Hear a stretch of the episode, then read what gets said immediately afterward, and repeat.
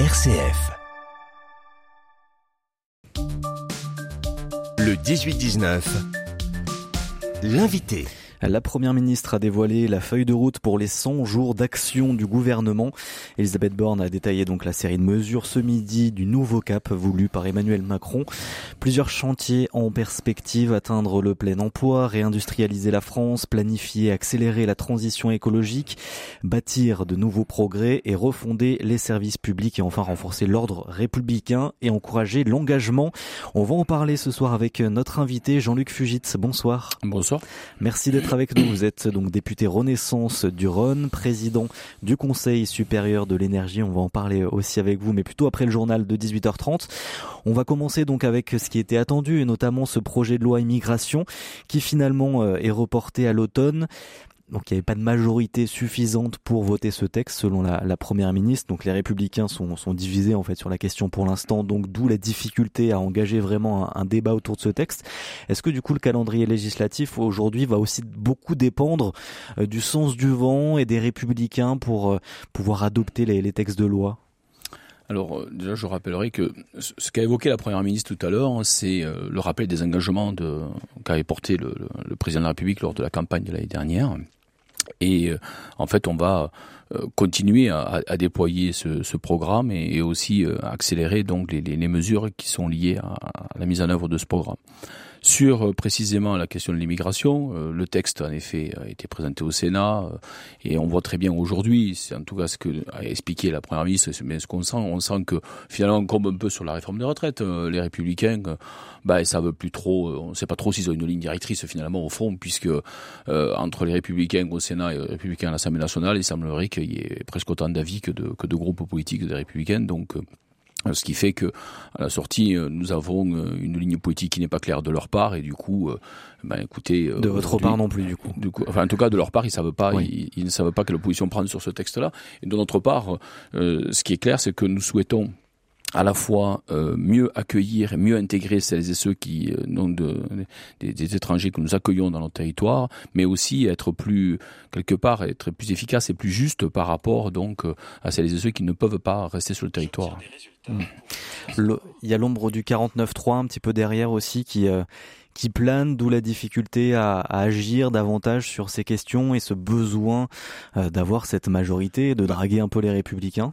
Alors écoutez, euh, comme l'a très bien expliqué la, la, Première ministre tout à l'heure, euh, depuis euh, 2017, nous préconisons toujours euh, le dépassement politique. Le dépassement politique, c'est pas toujours regarder du même côté. Et d'ailleurs, nous l'avons fait, nous l'avons vu sur les dernières lois, sur la loi, euh, par exemple, d'accélération des énergies renouvelables. C'est pas avec les Républicains que nous l'avons voté à l'Assemblée nationale, c'est avec, par exemple, les socialistes. Donc, on regarde pas toujours du même côté. Et je trouve d'ailleurs que ce serait, ce serait une erreur de, de faire ceci. En revanche, il est certain que Aujourd'hui, euh, l'urgence, c'est de s'occuper euh, donc d'un certain nombre de problématiques sociales. Et donc euh, un meilleur partage par exemple de la richesse donc produite dans les entreprises et que l'on puisse acter donc dans la loi et par la loi donc les accords qu'il y a entre euh, les organisations syndicales et patronales sur un meilleur partage de la valeur je pense que c'est quelque chose de particulièrement important. Et je suis ravi que la première ministre l'ait mis dans son dans les perspectives des, des semaines qui arrivent il y a un gros travail à faire sur ça. Oui, c'est un, un, gros travail parce que en même temps, on est dans une, un moment aussi où notre mmh. pays euh, souffre par rapport aux problématiques, notamment de pouvoir d'achat. Alors, on a aussi annoncé, c'est très bien, euh, la poursuite donc du, du, bouclier euh, tarifaire donc pour tout ce qui est gaz et électricité, d'une part, l'augmentation euh, du SMIC au, au 1er mai. Le, donc, on peut espérer aussi peut-être que les entreprises puissent faire un effort elles aussi, parce qu'elles ont peut-être des capacités à renforcer. C'est la seule marge aujourd'hui de l'État pour que les salaires augmentent pour tous les salariés? Alors aujourd'hui, il y a, aussi, il y a aussi, entre autres, ça, c'est ouais. une manière. C'est aussi, c'est aussi ne pas ne pas augmenter les impôts. Hein. Donc euh, ces dernières années, nous avons supprimé la taxe d'habitation euh, de manière progressive, euh, la taxe audiovisuelle. Nous avons baissé les, le taux d'imposition sur les premières tranches. L'impôt sur le revenu, on a tendance à l'oublier. Et donc tout ça a permis de redonner du, du pouvoir d'achat. Ce sont plusieurs milliards d'euros. Elle a été aussi le cas pour les entreprises. Donc euh, l'idée de, de, baisser les impôts pour redonner du pouvoir d'achat, c'est extrêmement important. Mais ce qu'il faut aussi, c'est que l'entreprise est quand même le lieu de la création de richesse et ce partage de la richesse, il doit être, il doit être plus équilibré. Il faut, faut, faut se dire les choses clairement. Et s'il est plus équilibré, c'est aussi un meilleur investissement mmh. ensuite dans l'économie, l'économie réelle, l'économie de tous les jours. Et puis c'est aussi tout simplement euh, donner, euh, donner du pouvoir d'achat et un pouvoir de vivre bien meilleur à, à la plupart de nos concitoyens qui, pour certains d'entre eux, souffrent parce que nous avons une période avec cette inflation hein, liée, comme on le sait, euh, à la, entre autres à la problématique euh, de la guerre russo-ukrainienne, donc qui est un véritable sujet. Vous appelez du coup les syndicats patronaux aussi à être un peu plus souples aujourd'hui, euh, que ce soit le, le, cas par exemple du MEDEF en Auvergne-Rhône-Alpes dans notre région, à, à, être plus souple sur ces questions de, de, salaire? En tout cas, être autour de la table et, et, et, faire en sorte de pouvoir trouver des points de convergence vraiment très, très positifs mmh. avec l'ensemble des organisations syndicales, parce que en fait tout le monde y a intérêt. C'est un ensemble, c'est un équilibre. Nous, sommes, nous faisons société ensemble et il ne faut pas rester face à face. Il faut vraiment de, se remettre côte à côte. Et je pense qu'en effet, nous avons euh, des marges de progrès en matière de, de discussion euh, les uns avec les autres. Ce qui est certain, c'est que euh, il y a des accords sur le partage de la valeur qui ont déjà bien avancé. Il faut aller plus loin aussi sur un pacte donc de, de la vie, euh, comment dirais-je, dans, dans, le cadre du travail. Et donc il y a des possibilités. Sur les conditions de travail. Conditions de travail. On le voit très bien hein, sur sur sur les sujets qui ont qui sont souvent abordés. Et donc la première ministre a, tracé, je trouve, une feuille de route intéressante. Il hein, faut dire les choses comme elles sont, en disant voilà euh, qu'elle aimerait, qu'elle souhaite que d'ici le 14 juillet, euh, on lui donne des perspectives. Euh, donc ça peut être quoi, par, exemple? On parle beaucoup de la semaine de 4 jours, hein, qui est beaucoup expérimentée à droite à gauche dans la région aussi, notamment avec Laurent de la Clergerie qui est Alors, un peu son porte-parole. Ça peut être une solution, par exemple, dans les conditions de travail? pourquoi pas? Euh, pourquoi pas Parce que moi je l'ai vu dans ma circonscription. J'ai vu par exemple donc des un restaurateur qui m'a expliqué avoir euh, euh, embauché des personnes sur 4 jours pour 35 heures plutôt que sur 5 jours parce que la même personne, ben, pour la même personne et pour le même salaire, préférait venir travailler 4 jours que sur 5 jours. Donc on peut aussi avoir des organisations, des réorganisations. Je pense que le Covid a fait réfléchir beaucoup de personnes, a percuté un petit peu nos vies à toutes et tous et nos vies, y compris professionnelles. Et du coup, euh, c'est vrai qu'on peut réfléchir à une organisation mmh. différente du, du, travail. C'est aussi la question de l'égalité homme-femme qu'il faut continuer à travailler. C'est aussi euh, l'emploi des seniors qui est, qui est, un véritable sujet aussi.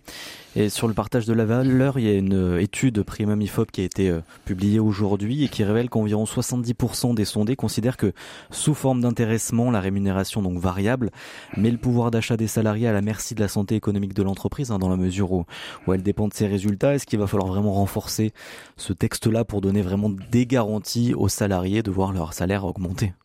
Oui, alors moi je pense qu'il faut en effet donner des garanties. En même temps, euh, on a aussi des études d'expérimentation euh, qui montrent que à partir du moment où on est euh, un peu plus intéressé et impliqué dans les résultats de l'entreprise, on a euh, un investissement et un bien-être aussi qui progresse. Donc, je pense que c'est un équilibre, c'est un tout. Mmh. C'est, et je suis là, moi, je, je, je, suis favorable à ce qu'on mette des, des garde-fous et que, en même temps, on déplace les curseurs dans le sens que euh, si euh, on favorise la motivation des unes et des, et des autres, des uns et des autres dans l'entreprise, euh, l'entreprise aura plus de chances de bien s'en sortir que, que le contraire, bien entendu. Donc, moi, je crois qu'il faut il faut de plus en plus, en effet, euh, tenir compte. Je pense que, si vous voulez, il y, a, la question salariale, mais il y a aussi la question de l'organisation des temps de travail. Et ça, ça me paraît, euh, ça, ça, me paraît euh, majeur, ça me paraît très important. Jean-Luc Fugit, député Renaissance du Rhône et président du Conseil supérieur de l'énergie. Notre invité ce soir dans le 18-19. Vous restez avec nous. On va parler industrie verte, énergie renouvelable,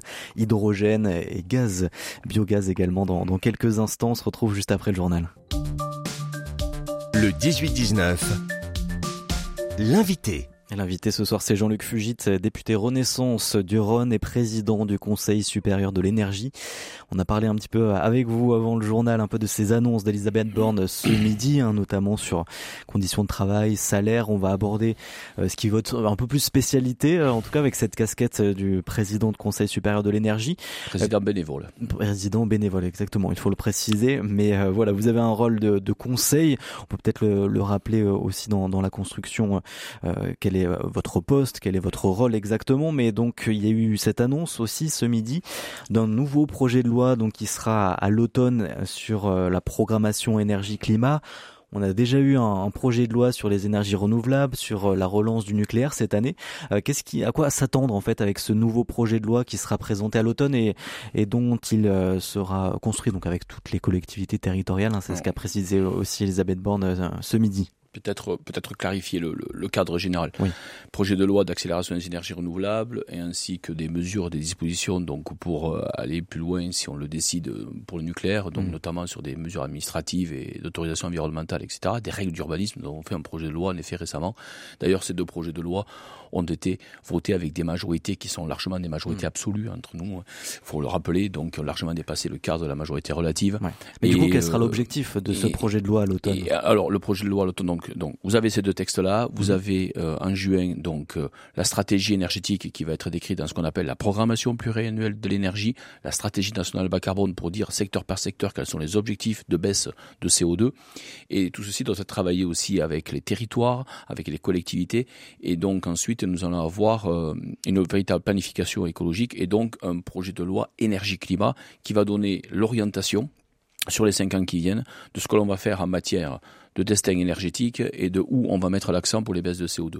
Il faut se dire que tout ceci, c'est pour répondre à un double objectif. Double objectif qu'il faut toujours avoir en tête quand on est dans l'action publique. Le double objectif en matière ici, c'est atteindre la neutralité carbone 2050, donc on l'a construit on construit le chemin progressivement pour l'atteindre, et en même temps renforcer notre euh, indépendance énergétique, notre souveraineté énergétique, avec, euh, nous le savons, euh, on a la possibilité d'avoir les énergies fossiles qui aujourd'hui pèsent pour les deux tiers de notre consommation énergétique globale, nous avons le nucléaire et nous avons le renouvelable. Et comme nous avons engagé depuis 2018 la sortie progressive des énergies fossiles, qui est un des préalables pour atteindre la neutralité carbone 2050, nous devons nous appuyer sur le nucléaire et le renouvelable, et pour ceci, nous devons aussi décarboner secteur par secteur, donc pour pouvoir sortir progressivement des fossiles et renforcer donc la production d'énergie renouvelable nucléaire. C'est un tout, c'est une sorte de matrice globale qui nous amènera à la fois à la neutralité et à la fois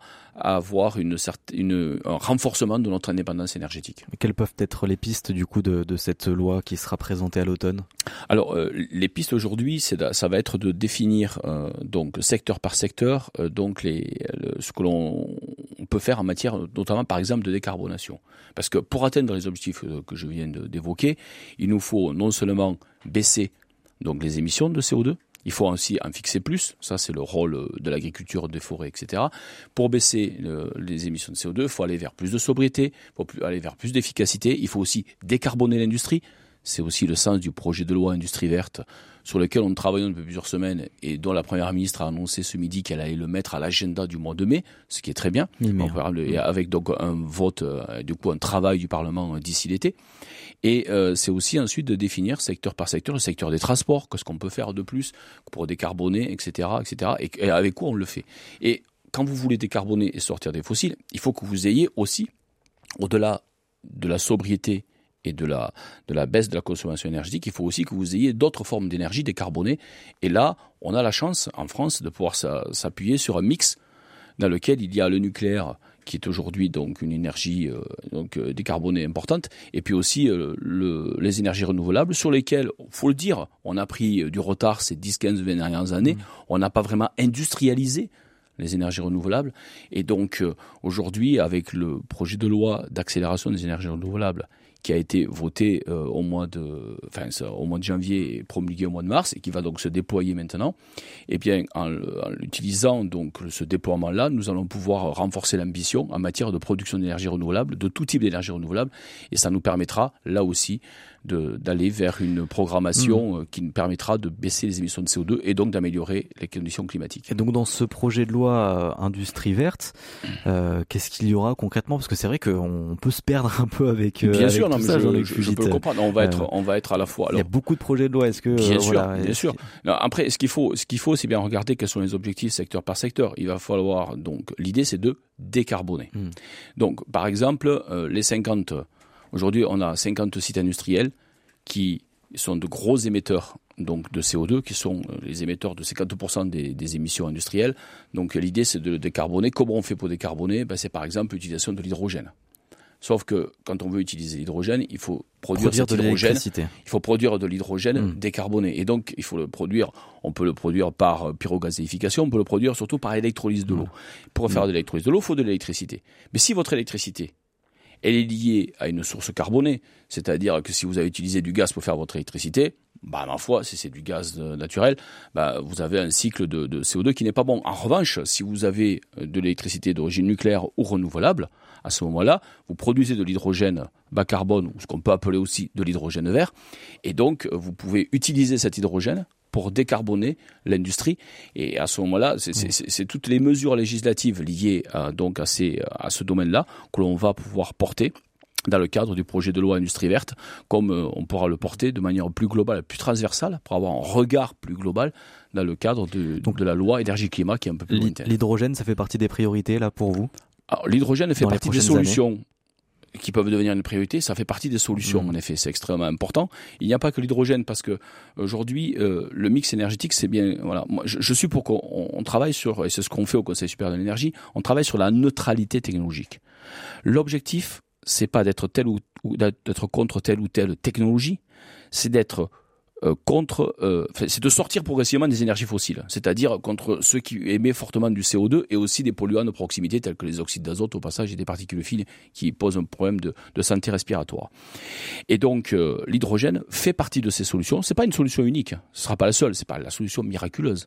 En revanche, on a une demande d'électricité qui va être plus importante, y compris parce qu'on doit produire de l'hydrogène, mais aussi parce que les usages électriques augmentent, on progresse, notamment en matière de mobilité mais euh, on a aussi besoin de produire de l'énergie avec de l'éolien, avec du photovoltaïque, avec de l'agrivoltaïsme qu'on vient de mettre dans, dans la loi d'accélération des énergies renouvelables, mais c'est aussi aller chercher d'autres formes d'énergie sur lesquelles travaillent beaucoup de nos chercheurs. Je pense à l'énergie osmotique, je pense à l'énergie marémotrice, je ah. pense à la géothermie, etc. Mm. Il faut aussi la méthanisation aussi. La méthanisation. Euh, en, Auvergne-Rhône-Alpes, la GRDF euh, veut devenir l'un des leaders de la production de, de biogaz en accélérant euh, toutes ces unités de méthanisation.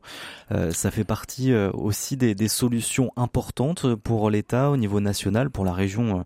on voit qu'en tout cas il y a une, un vrai développement de de cette production d'énergie à travers la méthanisation Est-ce qu'il faut s'attendre par exemple à beaucoup plus d'unités de, de, méthanisation sur le territoire? Alors aujourd'hui, nous avons en France 1400 unités de méthanisation et euh, on on fait de l'agriculture partout. Donc on peut utiliser des méthaniseurs pour euh, à la fois valoriser des déchets agricoles, mais aussi euh, d'autres déchets, notamment les biodéchets. Disons un mot des biodéchets que nous produisons chacune et chacun d'entre nous, que l'on peut composter au fond de notre jardin, que l'on peut donner à des poules. Si nous avons des poules, nous, nous récupérons des protéines sous la forme d'œufs.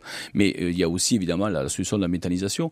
Les biodéchets, nous avons inscrit dans la loi de 2019 que au 1er janvier prochain, nous devons organiser la collecte, le tri, la valorisation de ces biodéchets. Nous ne sommes pas réellement prêts, mais je pense qu'il y a quand même des expérimentations qui sont conduites qui sont très intéressantes dans différents territoires.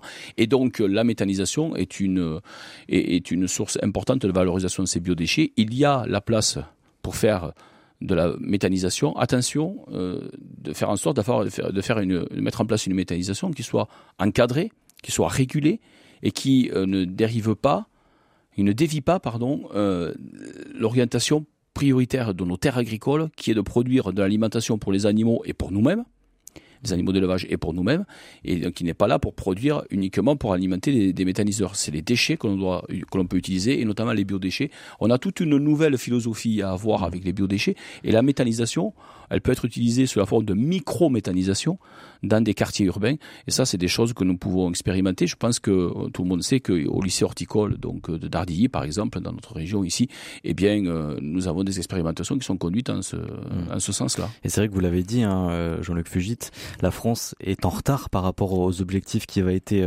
fixés pour le développement des énergies renouvelables électriques sur la période 2019-2023. On, on ne rentrera pas dans ces objectifs là d'ici la fin de l'année?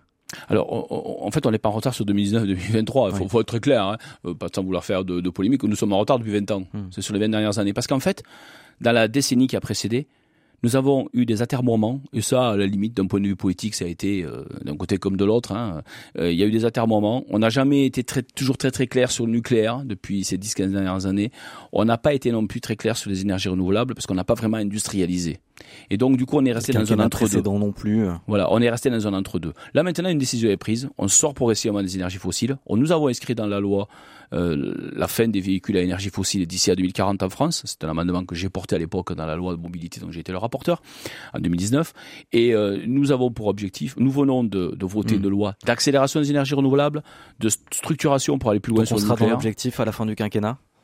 Ah ben j'espère bien et puis surtout euh, l'objectif au-delà du quinquennat c'est un objectif euh, progressif c'est 2030 il y a un mm. passage à moins 55% de CO2 il y a la neutralité carbone 2050 nous aurons peut-être l'occasion d'en reparler mais euh, il faut accélérer accélérer accélérer eh bien, on en parlera à la fin du quinquennat avec vous. Jean-Luc Fugit, député Renaissance du Rhône et président donc du Conseil supérieur de l'énergie. Merci beaucoup d'avoir été avec nous.